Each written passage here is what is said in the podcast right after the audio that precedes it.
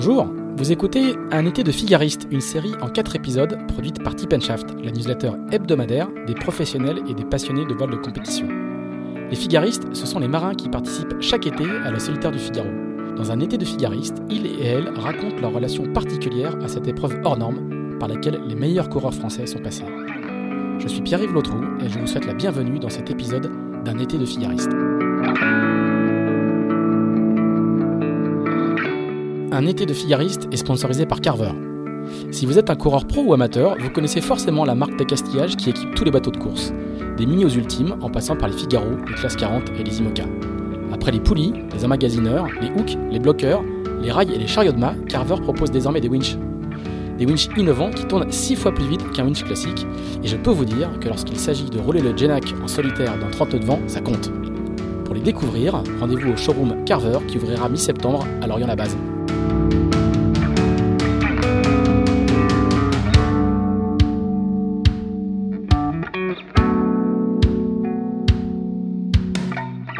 Bonjour Jeanne Grégoire. Bonjour. Merci de nous recevoir pour ce deuxième épisode de Un été de figariste. C'est l'été, il fait chaud. On est euh, au mois de juillet, on enregistre cette, euh, ce podcast euh, au mois de juillet. On est quelques, quelques jours après la solitaire du Figaro. Alors tu l'as pas couru, tu as pris ta retraite de figariste il y a quelques années, mais tu es toujours très impliqué puisque tu es, tu es coach au centre de Port-la-Forêt. Comment euh, est-ce qu'il faut du temps pour se remettre en tant que coach d'une solitaire ou est-ce que euh, c'est une euh, juste une date dans la saison comme les autres? Est-ce qu'on a la même implication mentale et physique que les coureurs? Alors on n'a bien sûr pas la même implication que les coureurs et pas la même fatigue physiologique profonde. Par contre c'est vrai qu'après la solitaire on a un petit moment de décompression. et puis et puis par exemple moi j'ai pu faire un convoyage retour d'un bateau de Dieppe et, et du convoyage en étant plutôt fraîche. Et puis, puis il y a eu une petite soirée avec quelques fitaristes organisée vendredi soir. Et c'est vrai qu'il y avait euh, deux coureurs qui étaient là et qui étaient plutôt très très bien placés sur la solitaire, pour pas les citer. Et à un moment, ensemble, ils ont dit, on va s'asseoir. Et c'était en milieu de soirée, ils avaient besoin de s'asseoir. Ils étaient cuits. Et à un moment, j'ai eu le... envie de dire, non, mais ça va. Puis là, je me suis dit, ah non, c'est ça la différence entre vous et moi. C'est que moi, ça y est, ça va, c'est à peu près passé. donc tu les as couchés? Euh, ouais, il y en a un qui était parti pour tenir quand même. Hein. pas de nom. Pas, de nom, tout pas ça, de nom. Tout ça, tout ça ne nous regarde pas. Alors, Jeanne, explique-moi un petit peu quel est quel, quel est ton rôle. Donc, tu es coach euh, au centre d'entraînement de Port-la-Forêt. Quel est ton rôle sur la solitaire? Tu fais toutes les étapes, tu les suis? Comment Quel est ton rôle euh, précisément? Parce qu'il y a plusieurs entraîneurs à Port-la-Forêt. Il y a Christian Lepape, le directeur et le cofondateur. Il y a Julien Botuan qui est arrivé l'année dernière, et il y a toi. Raconte-moi un peu quel est le, dispositif de suivi de la, la solitaire pour l'équipe de Port-la-Forêt. Alors en fait, on va faire déjà une distinction entre deux mots.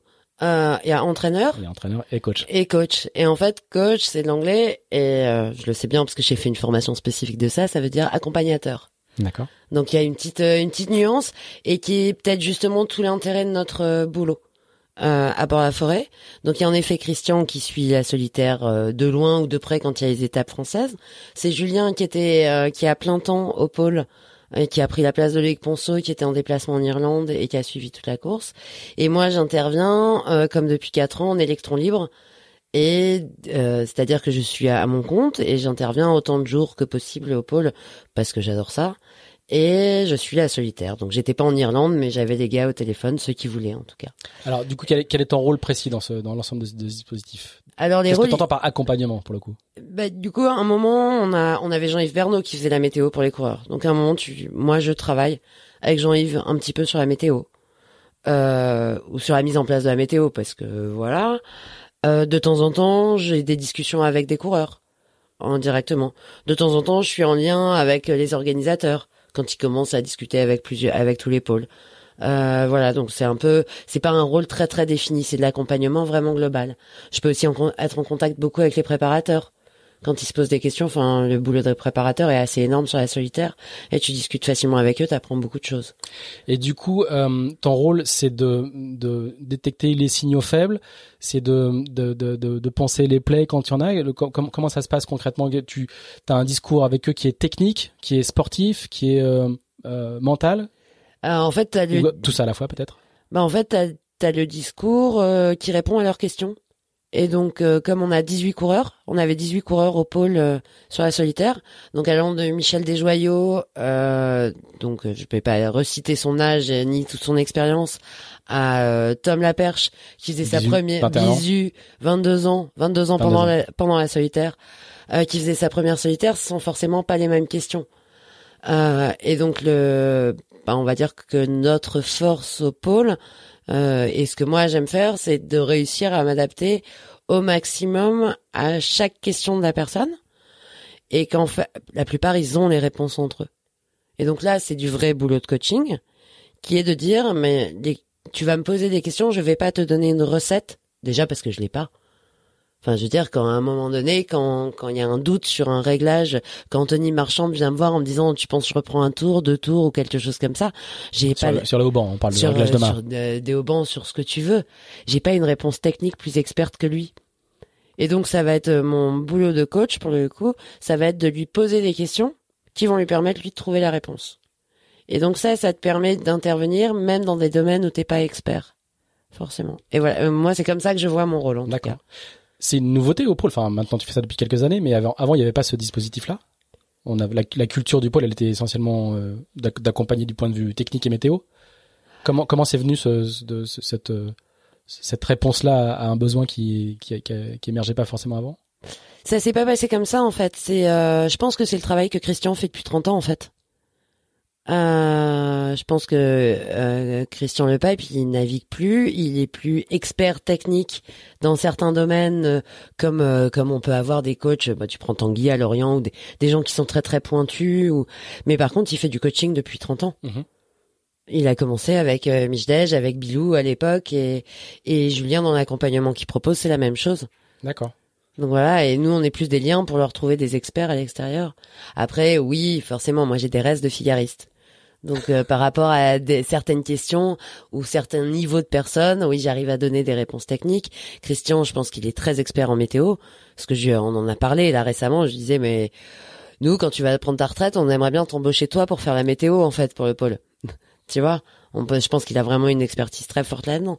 Mais notre qualité, c'est plutôt d'être global et d'être capable de répondre et d'avoir euh, aussi différents sons de cloche, euh, cloche au sein du pôle.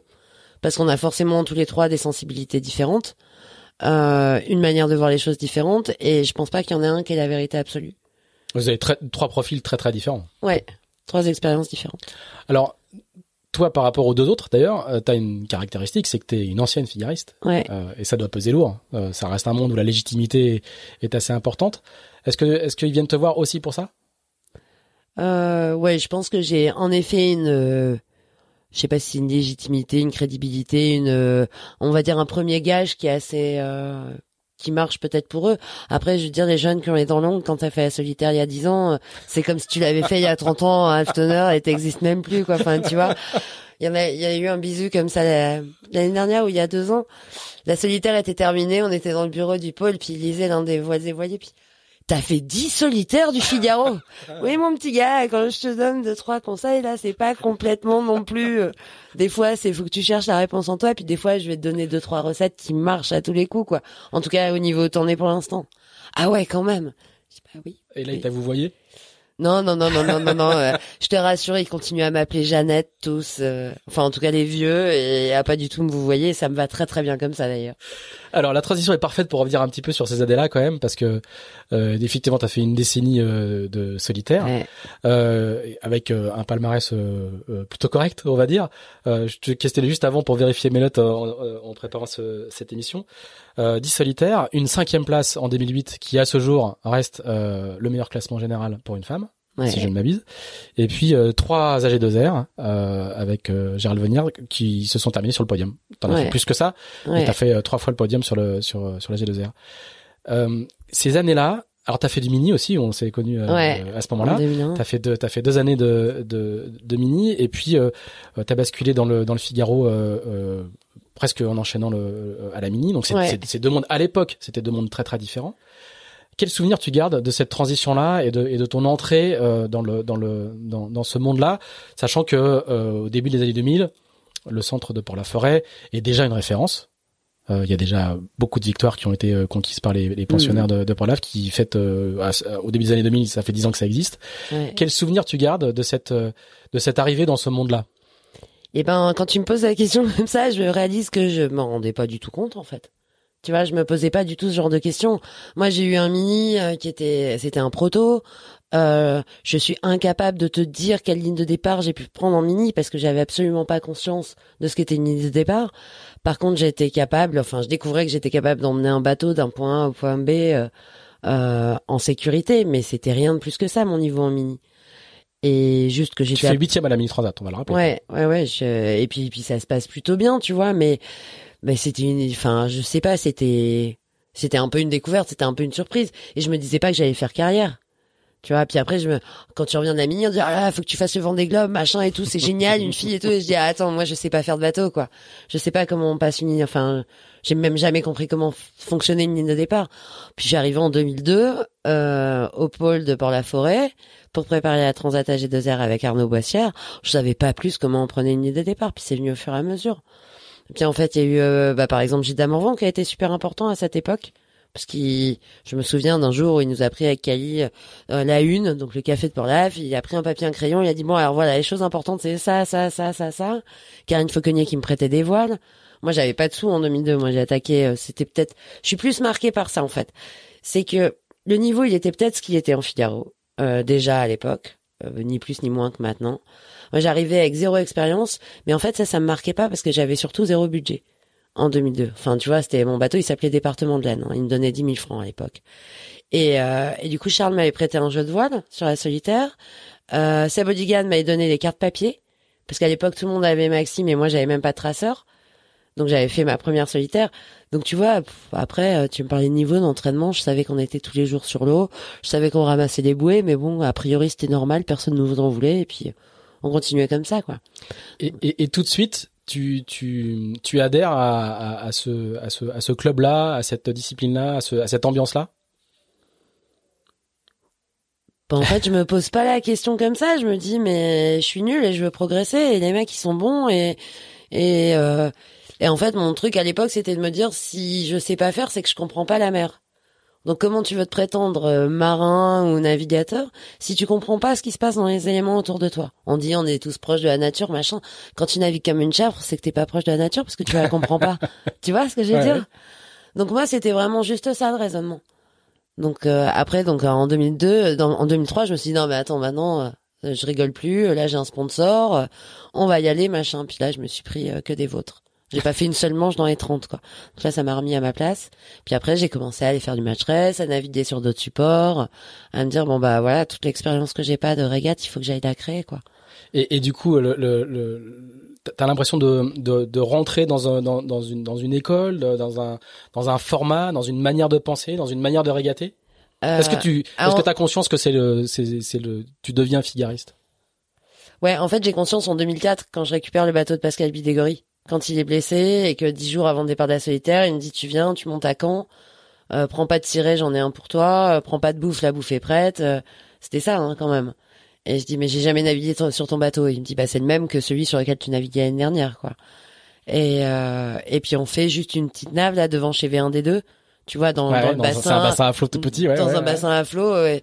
Et puis là, direct, euh, je- donc j'envoie le spi avec Pascal Bidégory dans le Pataran en me disant, mais moi j'ai fait, il faut que tu me manges dans les 30. Tu sais, l'année dernière, Il, a, bah, il a gagné la solitaire euh, quelques années avant. Hein. ouais, en 2000, En 2000. ouais, ouais. Et puis, puis Et Pascal. c'est un gros sponsor. Il est, c'est le bateau de. c'est Banque c'est Populaire. Ouais. Et puis tu vois, Pascal, euh, rigoureux comme il était, il était là l'autre soir, c'était super rigolo parce qu'il a toujours cette même rigueur. Et là, il m'apprend la rigueur, quoi. Me dit, mais non, mais là, pourquoi tu fais le lashing comme ça? Tu peux gagner un demi millimètre, là, vers le bas. C'est quand même mieux, non, pour le poids? Ouais. Oui, oui, je peux pas te dire non. Bah, pourquoi tu le fais pas? Ok, je le fais. Donc là, tu fais ton envoi de spi. Elle est là, la marque de la balancine. Pourquoi tu mets là? Pourquoi tu peux? Ok, je mets pile sur la marque. Et je pense que c'est lui qui me. Alors il y a tout ce qu'on fait au pôle. Tu vois, l'année d'avant, on est au pôle. Moi, je suis au pôle, je suis euh, pas payé, j'ai un sponsor, Christian Lepape. Il me dit, alors moi, je suis hyper fier. Je vais enfin, j'ai 25 ans, je vais toucher le RMI, euh, donc le RSA de l'époque. J'ai un sponsor. Ça commence, euh, je commence à dire, euh, papa, maman, c'est bon, je vais me débrouiller toute seule, quoi. Puis Christian Lepape là me pourrit. Il me dit non mais c'est fini cette époque-là, Jeanne. Tu fais de la voile professionnelle et maintenant il faut être payé. Je, je lui en ai reparlé récemment, il m'avait lynché. Alors que moi, je pensais être arrivé à quelque chose. Il me dit non, moi, je me bats pas pour. C'est que le début? Ouais, je me bats pas pour ça. Je me bats pour que vous soyez professionnel. Là, tu vends ton image à un sponsor. Enfin, tu joues des choses. Il faut avoir une démarche pro. D'accord. Donc il y a eu ça. Après, il y a eu Pascal qui te montre la rigueur sur l'eau. Puis après, tu commences à te dire, bah oui, oui, il faut que je navigue plus sur d'autres supports. Je fais toutes les formations. Et puis, puis ouais, là, tu rentres dans le mood. Puis en plus, tu commences à jouer un peu des coudes sur la ligne de départ parce que t'as compris à peu près, un peu plus comment ça marchait. Les mecs, qui commencent à moins t'aimer, à moins trouver que t'es la fille sympa euh, On du arrête de te prêter du matos. On arrête de te prêter du matos. Donc là, tu te dis, euh, ton bateau, c'est un bateau de tricheur, il est pas à la jauge, tout ça. Tu dis, ah bah c'est une forme de reconnaissance. Bon bah, bienvenue dans l'arène, euh, j'y vais quoi. J'ai des armes, j'y vais. Et en plus, tu rentres euh, chez Banque Populaire. Ouais, Gros sponsor, grosse écurie. Ouais. ouais. Et puis bah, bah là, c'est pro, euh, c'est pro, et tu dis, bah ouais, le pôle, il, il me permet d'être pro comme ça tout le temps. Et quand quand les banquiers ils demandent, euh, et c'est quoi ton programme d'entraînement? Bah ça, c'est vu avec le pôle. J'ai discuté, tu vois, on parlait de l'accompagnement que faisait Christian en début de saison. Tu vas le voir, tu te dis, bah c'est quoi le programme idéal pour bien faire? Est-ce que je fais tout? Est-ce que je fais pas tout? Tu vois, quelques années après, il y a eu la Jacques Vabre avec Sam. Est-ce qu'on fait sauter des courses? Est-ce qu'on n'en fait pas sauter? Il aurait pu y avoir la Jacques Vabre plutôt un truc qui a été avorté, mais du coup, il fallait quand même tout faire. Enfin, tu vois, toutes ces choses-là qui se mettent en place. Et puis, euh, ou des Christians qui te disent, non, mais là, sur l'entraînement, t'acceptes de perdre un mètre sur un parcours banane. Donc, t'acceptes d'en par 10 sur euh, un parcours de 10 000. Donc, t'acceptes de perdre 10 000 sur une étape de la solitaire. Ah, tu perds 10 000 sur une étape et puis 100 sur une transat. Enfin, tu vois, monter à l'exponentielle, c'est ça. Bah, tu commences à apprendre ça et puis t'as Pascal qui te dit, bon, la boue au c'était devant le mec, là. Fais facile un peu ta GV. Ouais, toi, tu vas pas perdre grand chose, t'es un peu au-dessus, puis lui, ça lui fera de la fume encore plus forte. ok. bah voilà, t'y vas, quoi. Ouais. C'est ça, la rigueur. Et c'est et, et, hum, c'est une école globale, c'est-à-dire que c'est tout le temps comme ça, tout le monde? Ben, après, je pense, je sais pas si c'est pour tout le monde comme ça. tu vois, la, la réputation des figaristes, elle est globale, elle est pas que euh, pour la forêt fait évidemment bien sûr beaucoup et a beaucoup fait et fait beaucoup Bah, encore pour la réputation. Mais est-ce que c'est une est-ce que c'est un esprit de classe global ou est-ce que euh, c'est spécifique euh, à Port la Forêt ou c'est porté à son paroxysme à Port la Forêt? Je pense que c'est porté à son paroxysme à part la forêt parce qu'il y a une émulation entre les coureurs et parce que mine de rien, on a un public euh, assez varié. Tu vois, moi quand je suis arrivée à Port-la-Forêt, quelque part j'ai dû apporter quelque chose. En dépit de mon niveau de merde, tu vois, j'ai dû forcément apporter quelque chose au groupe. Et pourtant, je sortais pas euh, des années de dériveurs et de tout ça. Donc ce mélange de personnes donne aussi une richesse. Le groupe donne au groupe, quoi. Et l'année où tu fais euh, cinquième? En Mm. 2008, On devait encore aller à l'île de Man, on n'avait encore pas réussi. c'est la fameuse légende de l'île de Man qui se Ouais. refuse toujours au parcours. Euh, l'année où tu fais euh, où tu fais euh, cinquième en 2008, euh, tu, tu as tu as des sensations particulières? Euh, je suis assez attaché à quand on écoute les, les, les, les paroles de Figariste à l'arrivée, les vainqueurs ou ceux qui jouent devant, ils racontent toujours la même chose quoi. Cette forme de fluide assez incroyable, cette forme de de, de Le flow. le flow exactement voilà. Le flow. Tu, tu, tu, tu as Bah, moi- coachings, c'est ce que c'est. Ben oui, et puis j'en faisais à l'époque. Moi, je Ouais. travaillais pas mal en prépa donc je vois très bien. Et, et, Ouais. et cette année-là, par exemple, tu, t'as- tu, tu, est-ce que tu as le flow? Bah, Je en pas tout si cas- c'est comme ça qu'on dit. Euh, je sais pas comment te dire, mais t'es jamais fatigué. Euh, t'es toujours lucide au bon moment.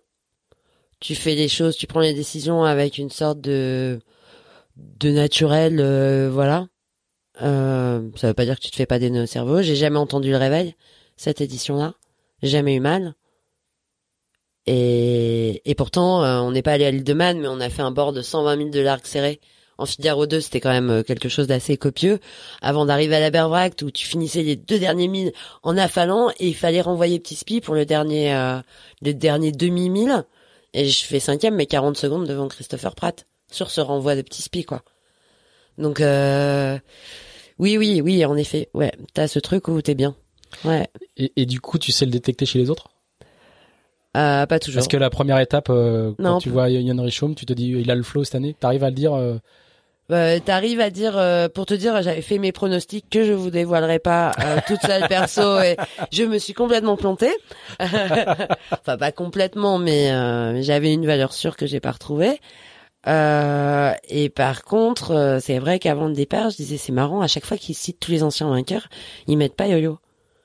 Ça, c'était quand même super étonnant. Et j'ai failli écrire, euh, tu vois, François Kivigère, qui travaille pour le service de presse de la solitaire, et pour le faux, j'ai failli lui écrire plusieurs fois en disant, mais j'ai l'impression, alors, alors j'avais pas envie de m'amuser à tout relire les communiqués, de dire, mais à chaque fois que vous citez tous les Il anciens vous manque ou, quelqu'un. ou vous faites des photos, il est pas dessus.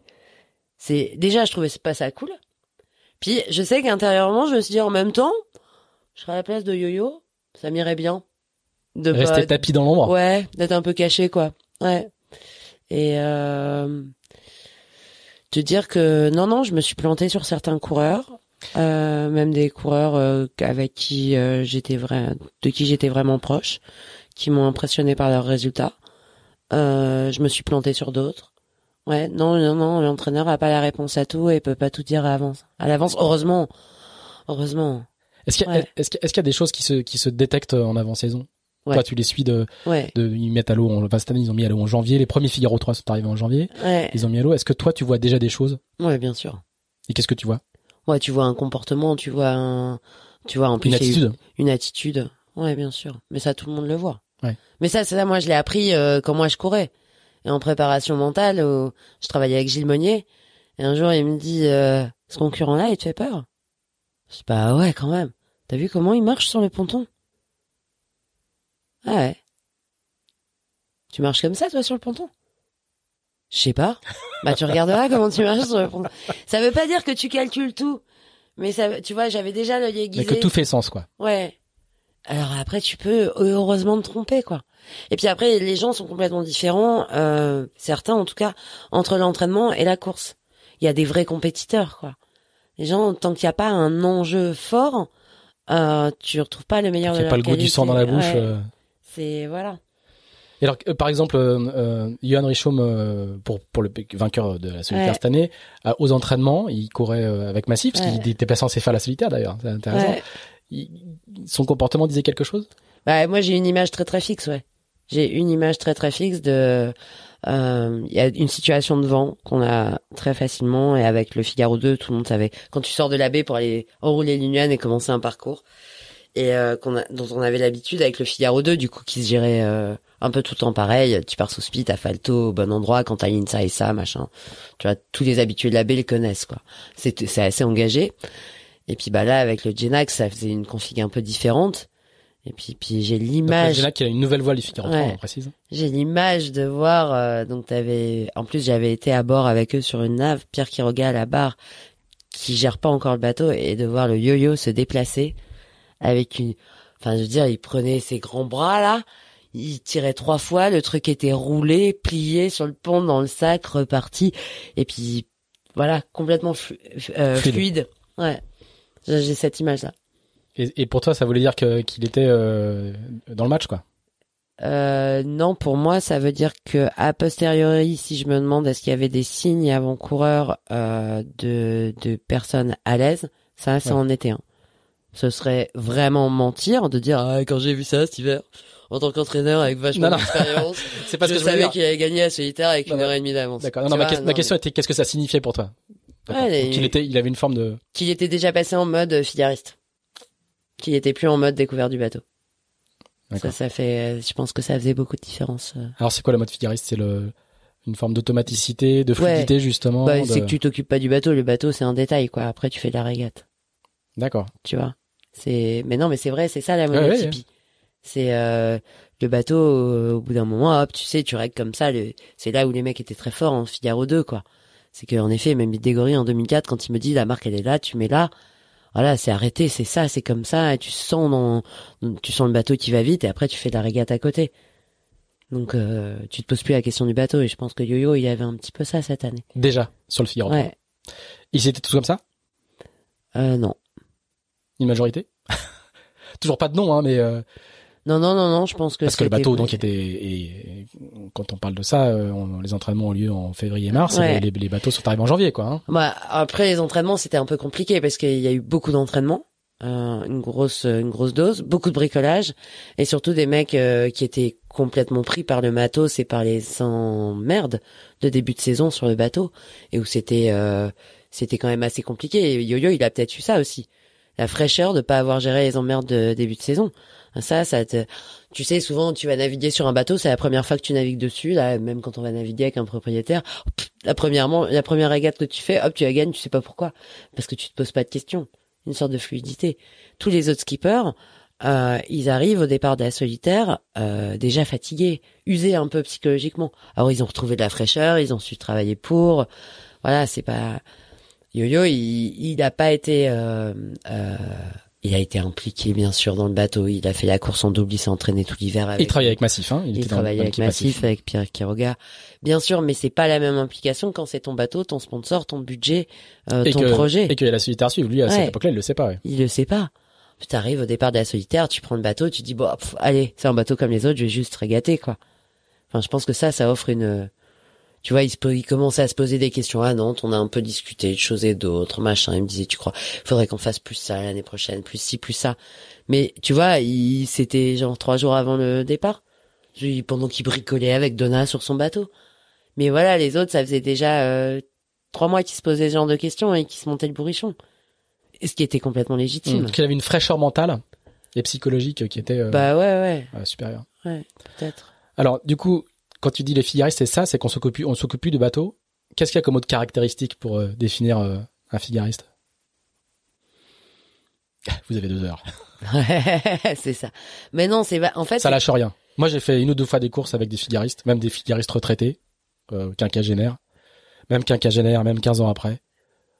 Moi, j'ai le sentiment que ça ne lâche jamais rien. Et, Et c'est pas, et c'est pas une figure de style, quoi. En fait, quand tu me dis ça, euh, Christian me le dit aussi, Julien me le dit aussi. Tu vois, quand on est sur le Zodiac et qu'on regarde le départ et tout ça. Et, euh, et de temps en temps, quand on embarque, ils font ce retour-là. Mais là, pour le coup, du fait d'avoir été figariste, mais c'est pas que tu lâches jamais rien, c'est juste que tu fais du bateau. Enfin, tu vois. C'est Ce normal. C'est normal. tu vois. Et c'est un truc, ça me semble. euh, Après, qu'est-ce que ça veut dire ne rien lâcher, quoi? Ne rien lâcher pour certains, là où ils. Bah non, je veux pas le dire d'ailleurs, parce qu'il y a une petite nuance très forte, mais que je vais garder pour mes coureurs avec grand plaisir. Mais euh, ça veut dire que tu fais tout bien. Et ça veut dire que se reposer, tu sais le faire bien aussi. Et en tout cas, tout du mieux que tu peux. Et sans jamais laisser tomber l'un des curseurs plus bas, quoi. Alors, pour le coup, qu'est-ce qui différencie, du coup, un figariste d'un autre coureur? T'as d'autres Ouais. coureurs qui pourraient faire ça? C'est pas le support qui définit ça. Ben, je sais pas, quel autre coureur? Je sais pas, euh, il y a des, sans doute des gens en TP52 qui lâchent jamais rien. Il y a peut-être des gens qui, Bah, c'est- c'est pas qui du font, font solitaire. tout bien. Oui, C'est ou, pas du en, ou solitaire. en classe 40 ou en IMOCA. euh... bon, Je pense qu'en classe 40, ça s'en approche un petit peu Mhm. euh, chez les mecs qui naviguent bien. Sauf que, ouais, en effet, ils ont tout intérêt à venir faire un ou deux ans de Figaro, peut-être pour prendre un peu cette culture. Que leur lâcher rien à eux est pas le même que de lâcher rien du... Que la gestion du projet, elle est plus dure sur un proto que sur un monotype. Mhm. aussi, tu vois. Enfin, moi, pour suivre euh, certains 40 pieds, enfin un 40 pieds, ouais, le- la lourdeur du projet, elle est pas anodine. Euh, et c'est quelque chose qui, à part cette année en Figaro, euh, n'existe pas en Figaro. Enfin, où tu arrives à le rationaliser beaucoup plus. Elle simplifie en tout cas. Ouais. Euh, en 60 pieds, bah, c'est pas pour rien qu'il y a des figaristes devant. Euh, Alex Thompson, je pense qu'il avait, euh, parce qu'on dit il est pas figariste, il avait un bateau qui allait juste trois fois plus vite que tous les autres bateaux. Je caricature un peu, c'est un peu Mhm. facile de dire ça. Et puis il a juste 15 ans de métier, quoi. Enfin, tu vois, au bout d'un moment, t'enlèves pas le métier. Euh, donc voilà. Mais ouais, ouais, quand on dit il lâche rien, bah pourquoi tu veux lâcher quoi? Enfin, tu vois, quand on a fait le convoyage avec Bah, Julien, parce que parce que t'es fatigué, parce que tu te dis euh, bah, si c'est la fin, parce que Bah, si t'es fatigué, tu vas te reposer, puis tu te reposes bien. Hmm. Puis comme ça, tu reviens bien et ça fait c'est le fameux changement de pied dont tu parles qui fait que t'as 40 secondes d'avance sur Christopher Pratt Ouais. au général. Alors euh, lui, il a eu une merde technique en effet, mais c'est juste euh, euh, si on reprend, alors c'est pas vis-à-vis de Christopher parce que Christopher, si tu nous écoutes, je sais que t'avais pété ta mâchoire de tangon et que t'arrivais pas à renvoyer et que tu avais pété à l'affalage et que t'avais pas réussi, mais je t'ai battu quand même. mais c'est juste à ce moment-là et tu te dis il reste rien, ça va peut-être pas changer ton général, mais est-ce que tu laisses un demi mille sans renvoyer le spi? Et tu navigues là euh, sans renvoyer le spi. Est-ce que tu vas faire ça? Mhm. Bah, c'est pas des bateaux compliqués, nous. À partir du moment où la manœuvre te prend moins de temps que le temps que tu vas gagner à naviguer, la question, elle se pose pas. Sinon, c'est pas que tu navigues, c'est pas que tu lâches pas, ou que tu, c'est qu'il y a un moment, tu navigues pas, quoi. non, mais c'est vrai, Hum, hum. c'est vrai. Tu fais de la croisière. Non, mais c'est vrai, tu vois? Et des fois, en 60 pieds, euh, bah, en 60 pieds, ils disent, vu le temps que je vais mettre à faire la manœuvre, je vais rester dans cette config-là. Peut-être que là, en ce moment, avec le Figaro 3, passer petit spi, c'est une connerie. On va faire euh, Jenna Grand Spi direct. Mais parce que c'est plus performant.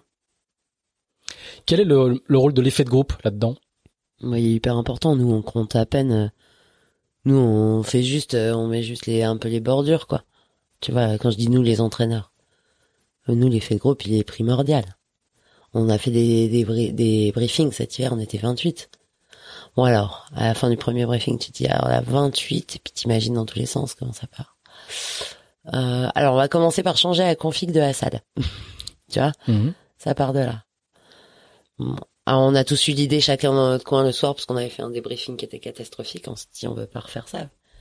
Voilà, c'est c'est plus notre boulot, c'est plus un boulot d'animateur de dire euh, comment faire ressortir la force du groupe et aussi la progression individuelle et comment t'arrives à mettre tout ça ensemble. quoi. Les, les, le- les, les groupes se ressemblent d'un l'année sur l'autre? C'est toujours la même structure? Ou est-ce qu'il y a des, des, des alors c'est pas des promos parce qu'il y a, y a des paquets de redoublants, mais est-ce qu'il y a des années où les groupes sont un peu différents des autres ou, Ouais, euh, bah t'as les années euh, Vendée Globe ou les années pas Vendée Globe, euh, ou Route du Rhum, pas Route du Rhum, les années où il y a du double ou il y a pas de double. Ça, ça change beaucoup de choses. Euh, Mais le, le, le, le groupe est globalement toujours structuré de la même manière? Les anciens qui donnent quelques conseils, les nouveaux, des leaders, des bisous, bah là, des timides, des, grandes gueules. typiquement euh, sur le nouveau bateau, euh, sur le nouveau bateau, c'est plutôt euh, les, les jeunes qui parlent de sensations et, et les anciens qui écoutent quoi. Un Tom Laperche, il était ravi de pas avoir de tangon à aller en de francs. Ouais. Ouais, il dit, Pff, moi, ça m'a sauvé ma solitaire, ça. Parce que ça, je sais pas faire. Et en effet, aux sélections, tu vois, que les jeunes, ils sont pas habitués à ça. Mais ils étaient pas à l'aise sur le Figaro 2, ils sont beaucoup plus à l'aise là. Et euh... Il y a toujours les mêmes leaders? Non. Non, non. Mais quand, euh, quand euh, Michel Desjolieux qui revient en Figaro parle, la salle se tait ou euh... Euh, ils parlent pas forcément beaucoup. c'est un, exemple. Ce que je veux dire, c'est quand, non, c'est quand sûr que quelqu'un, quand lui ou Yann Agnès ou quand Yann il parle en début de saison, mais y- Jérémy il parle pas, il dit je pense qu'on a relevé hein, cet hiver. Jérémy, si tu m'écoutes, t'as dit deux mots en débrief en quatre mois. Euh, non, c'est sûr que Yann, quand il parle euh, en début de saison où il est à l'aise et tout, tu l'écoutes. Mais tout comme euh, Yann un peu moins à l'aise à un moment, il est hyper content d'écouter un Anthony Marchand ou un Alexis Loison sur quelque chose qu'ils ont ressenti sur l'eau.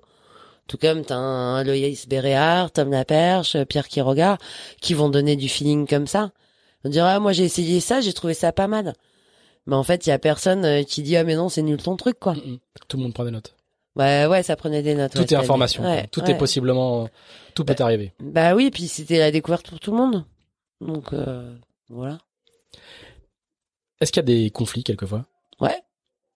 Comment vous faites dans ces cas-là Bah, on ouvre la cour de récré et puis. euh, bah, on fait non, mais non. T'imagines En fait, c'est vachement rigolo parce que quand tu discutes avec, euh, alors moi, je sais pas comment je suis devenu entraîneur parce que j'ai pas de formation d'entraîneur. Je suis coureur et euh, et j'ai une formation de coach depuis que l'année dernière. un, t'as un brevet d'état. J'ai un brevet d'état, certes, que j'ai passé en 99, euh, que je n'ai jamais exploité. Enfin, tu vois. Euh, Christian, il est prof de sport quand même à la base. Euh, Julien, il est, euh, je sais plus ce que t'es, Julien, euh, BBE, mais qui a vraiment euh, géré ce genre de choses. Euh, moi, non. Donc moi, c'est sur le tas. Euh, et quand tu discutes avec d'autres disciplines sportives, j'adore discuter avec les entraîneurs d'autres disciplines. Parce que eux, ils ont des trucs hyper carrés, hyper structurés, il faut discuter comme ça, il faut faire comme ça. Et je dis, ouais, mais toi, ton mec le plus âgé, il a 28 ans, quoi. Nous, le plus jeune, il a 22, et le plus vieux, il a 57, 58. Donc, il y a un moment donné, ça, c'est juste de, de, quand il se fâche, euh, il peut y avoir des moments, t'essayes de tempérer un peu le truc pour, euh, après, ça dépend des caractères. Christian va tempérer, moi pas forcément devant tout le monde. Et puis après un petit groupe, euh, Christian va pas tempérer, moi je vais plus tempérer. Julien, il osait pas trop se positionner. euh, C'était sa cette première année. C'était c'est- sa première année. Mais voilà, après ça, ça dépend ce que ça touche euh, chez nous et c'est pas forcément toi qui gères. Après, eh, il y a un truc hein, qui marche hyper bien que Francis Le Goff a bien compris aussi sur la solitaire. Tu les mets sur l'eau, hein Au moins ils vont se battre sur l'eau. Et puis, puis sur l'eau, voilà, c'est du, t'as gagné, j'ai perdu quoi. non mais c'est vrai. C'est que ce c'est- qui compte à la fin? ouais, quand il y a une La légitimité se construit là-dessus. Ouais, et puis s'il y a une petite tension sur des fights, ce qui est normal, ils sont concurrents quand même. Heureusement qu'ils ont ça, ça fait partie de l'émulation, quoi. Alors, on a vu, il y a, y a certains, euh, comme Anthony Marchand et, et son acolyte normand, Alexis, Loison, Alexis. Ouais. qui travaillent en binôme. C'est-à-dire qu'il y a, il y a des alliances, quoi. Ouais. Euh, c'est des choses que vous favorisez, c'est des choses que vous observez, c'est, c'est, c'est intéressant. Qu'est-ce que t'en penses, toi, du, du Bah, je pense que c'est génial. Ouais. Il y a les deux CMB qui font ça, il y a les deux Ouais. massifs. Il y a les écuries, mais ça. les écuries sont dans une, dans une logique d'écurie de marque. mais mais tu Là, vois. c'est une alliance avec des gens qui sont concurrents, des sponsors Ouais. différents. euh. Non, mais tu vois, à l'époque, il y a eu euh, François Gabard et Francisco Lobato, Mhm. qui sont associés plus euh, pour euh, pour développer des certains logiciels. Euh, là, il y a eu quoi? Il y a eu euh, Seb Simon avec euh, qui était CMB avec Nicole Hunven il y a quelques années. Tu vois, t'as des binômes qui fonctionnent comme ça. Mhm. À l'époque, il y avait quand même Charles et GG, Gérald Vignard. Euh, alors moi, j'étais un peu, j'avais pas l'impression Qui d'apporter était ton équipier sur toutes tes AG2R. Ouais, hein, à mais qui, mais qui courait aussi Ouais, tout à fait. et qui courait et qui a gagné trois étapes sur quatre sur une solitaire. Euh, Charles qui avait le niveau qu'il avait à l'époque déjà.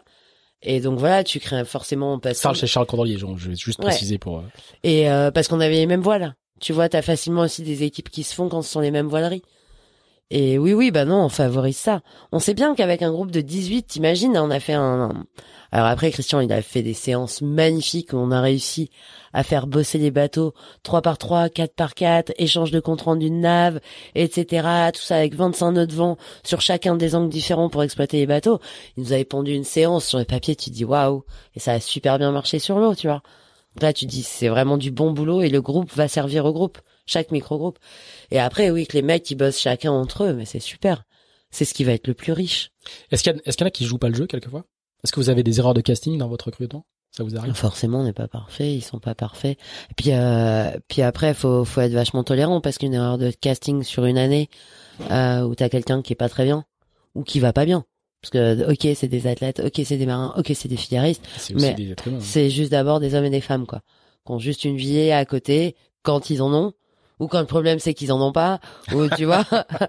Et, euh, et mine de rien, bah, on n'est pas tous, et alors ça c'est pas réservé aux filaristes, on n'est pas tous parfaits tout le temps, quoi. Mhm.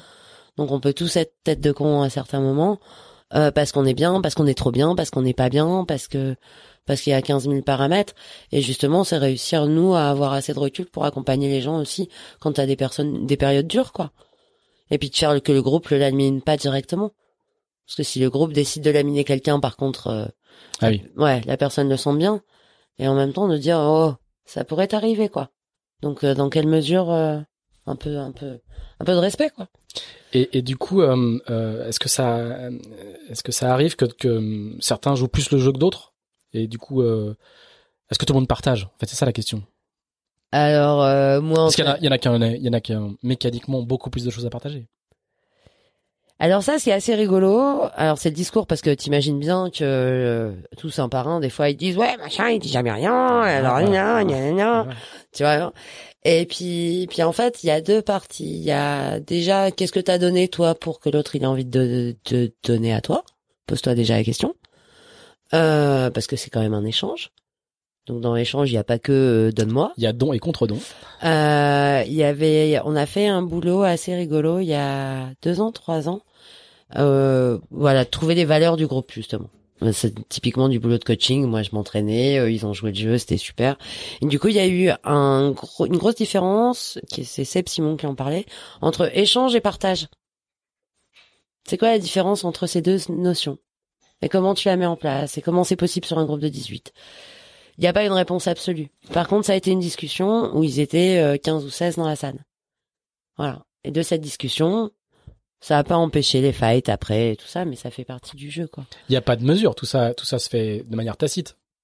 Vous cochez pas euh, ce que les gens, ce que les uns, ce que les uns donnent. ce non, que les autres mais on n'oublie rien. Je vous passe les messages. Nous n'oublions rien. Et puis après, il y a aussi, il y a aussi un côté complètement mytho, c'est que des fois les mecs ils parlent pas, mais parce qu'ils savent pas. Ah oui. C'est pas de la Et- rétention, c'est parce qu'ils ont rien à donner. fois, et des fois les jeunes ils disent ah mais machin il parle jamais etc etc. Et quand tu lui dis mais tu sais je crois que maintenant que je suis de l'autre côté de la barrière et que j'ai été figariste et que je me suis dit mais machin il pourrait me dire il sait. Non maintenant que je suis de l'autre côté machin il m'a dit qu'il doutait vachement et quand il me le dit à moi il ment pas. Donc euh, voilà il y a le côté aussi complètement mytho de machin il cache des trucs et tout ça. Et puis, et puis, en fait, chacun est suffisamment, ils sont tous suffisamment bons marins pour dire, eh, vas-y, laisse tout ça de côté, va juste faire du bateau sans te poser de questions, et rationalise par contre ce que toi t'as vu sur le bateau. C'est tellement dur de rationaliser ce que tu ressens sur un bateau que pour transmettre, c'est pas facile. Euh, j'ai encore deux questions. Euh, la- on pourrait, je, je sens, qu'on pourrait partir des heures. C'est vraiment j'ai- intéressant, mais c'est Mais moi, je les trouve super, les filaristes. Enfin, tu vois, quand tu m'as proposé, je te coupe, tu vois. Quand tu m'as proposé de venir là, je dis oui. J'ai pas envie de parler de mon expérience, mais de parler de ce qu'eux font. oui, Parce mais que quand tu vois 18 personnes, ton expérience éclaire le reste. ouais, mais quand tu vois 18 personnes qui s'arrachent comme ça toute l'année, moi, quand on me dit tu voudrais encore courir, je dis mais oui, prendre le départ de la course, oui, je voudrais bien, quoi. Mais les six mois de préparation avant, non. Non, ça c'est sûr. Euh, ouais. Et la course, je voudrais bien la faire, hein, mais tu vois, l'entraînement, l'implication qu'ils mettent, les mecs. La légende, je mange Figaro, je bois Figaro, je vis Figaro, elle est vraie, quoi. Je, je pense qu'on le mesure pas très très bien de, Ouais. de, de l'extérieur. Le, le- Ouais, moi, ça me parle. Et quand tu me dis ça, je me dis, bah, euh, si. C'est évident. bah, parce que tu vis avec eux. Ouais. Mais ça, il faut, il faut, il faut aller euh, passer euh, une soirée à Port-la-Forêt dans une coloc euh, un soir de janvier Ouais. où il y a trois mecs qui ont 25 balais devant l'ordinateur et qui changent des fichiers Excel euh, jusqu'à Ouais, 3 heures quoi. Ouais. Là, là, tu vois ce que c'est. Ouais. Le figarisme. Je sais pas, je sais même pas si c'est que ça. Pas Non, si mais c'est que ça. tu, tu, quand, quand tu ne connais pas, t'as pas forcément idée que dans Ouais. une- il y a une petite loupiote dans un village euh, du sud Bretagne Ouais. Où euh, des gars qui dévorent le truc euh, à pleines dents sont encore pas couchés parce que ils réfléchissent au réglage de leur D2 euh, et qui partagent toute leur data quoi. Ouais, ou alors parce qu'ils sont sur le ponton en train de papoter les mains dans Voilà, les poches voilà, comme euh, voilà. des bons branleurs. On va pas, tu vois, puis que ça ressemble à rien. Sauf qu'en fait, dans cette discussion-là, euh, mais t'as, t'as une mine, quoi. T'as une mine.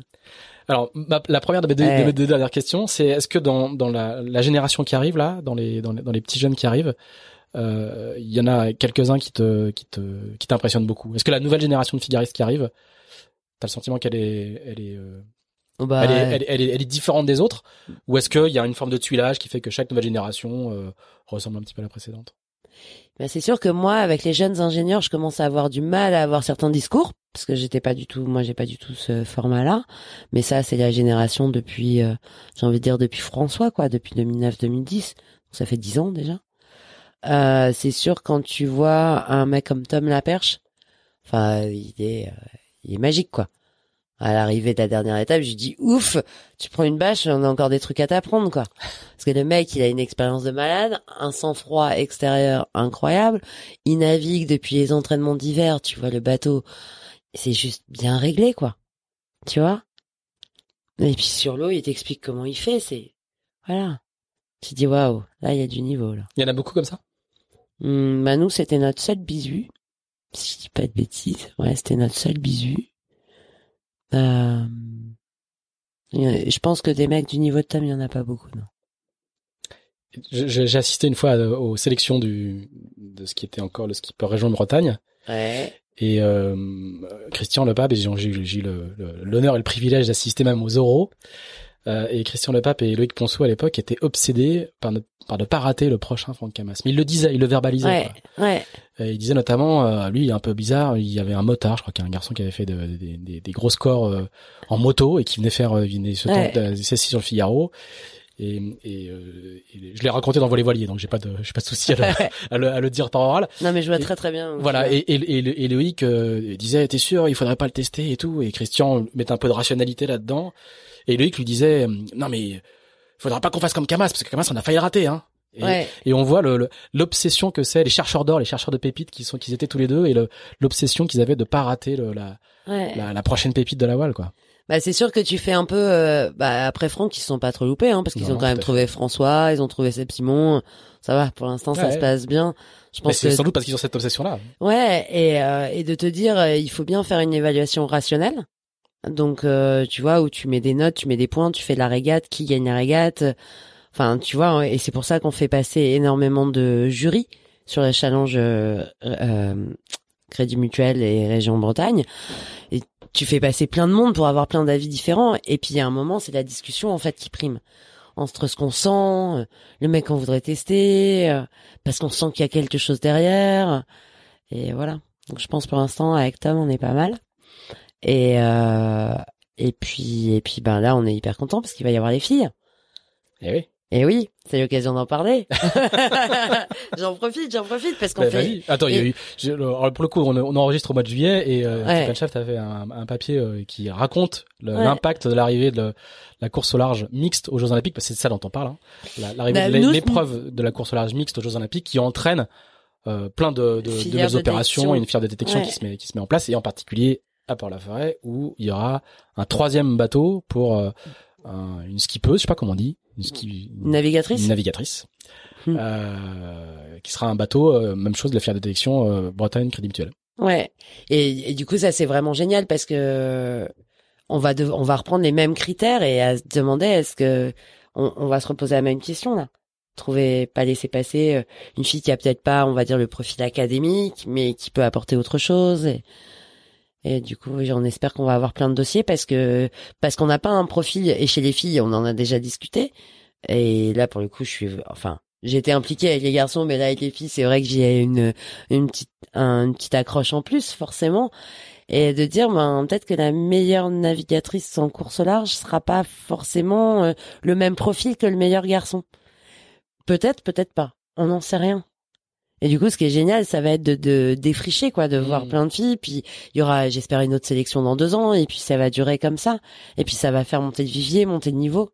Euh, ça, c'est c'est super exaltant. Il y y a pas beaucoup de filles à, dans, dans- au pôle France de, de Non. Port-la-Forêt. Non. To- Toi, quand, quand tu étais une fille qui naviguait au milieu Ouais. des garçons, comment ça se passait? Euh, bon, bon, je sais pas, je me suis pas trop posé la question. Bah donc bien. Ouais, bien. Bah, Il y avait Sam, Ouais. Davis, avec qui en plus on a navigué ensemble, puis on s'entendait bien.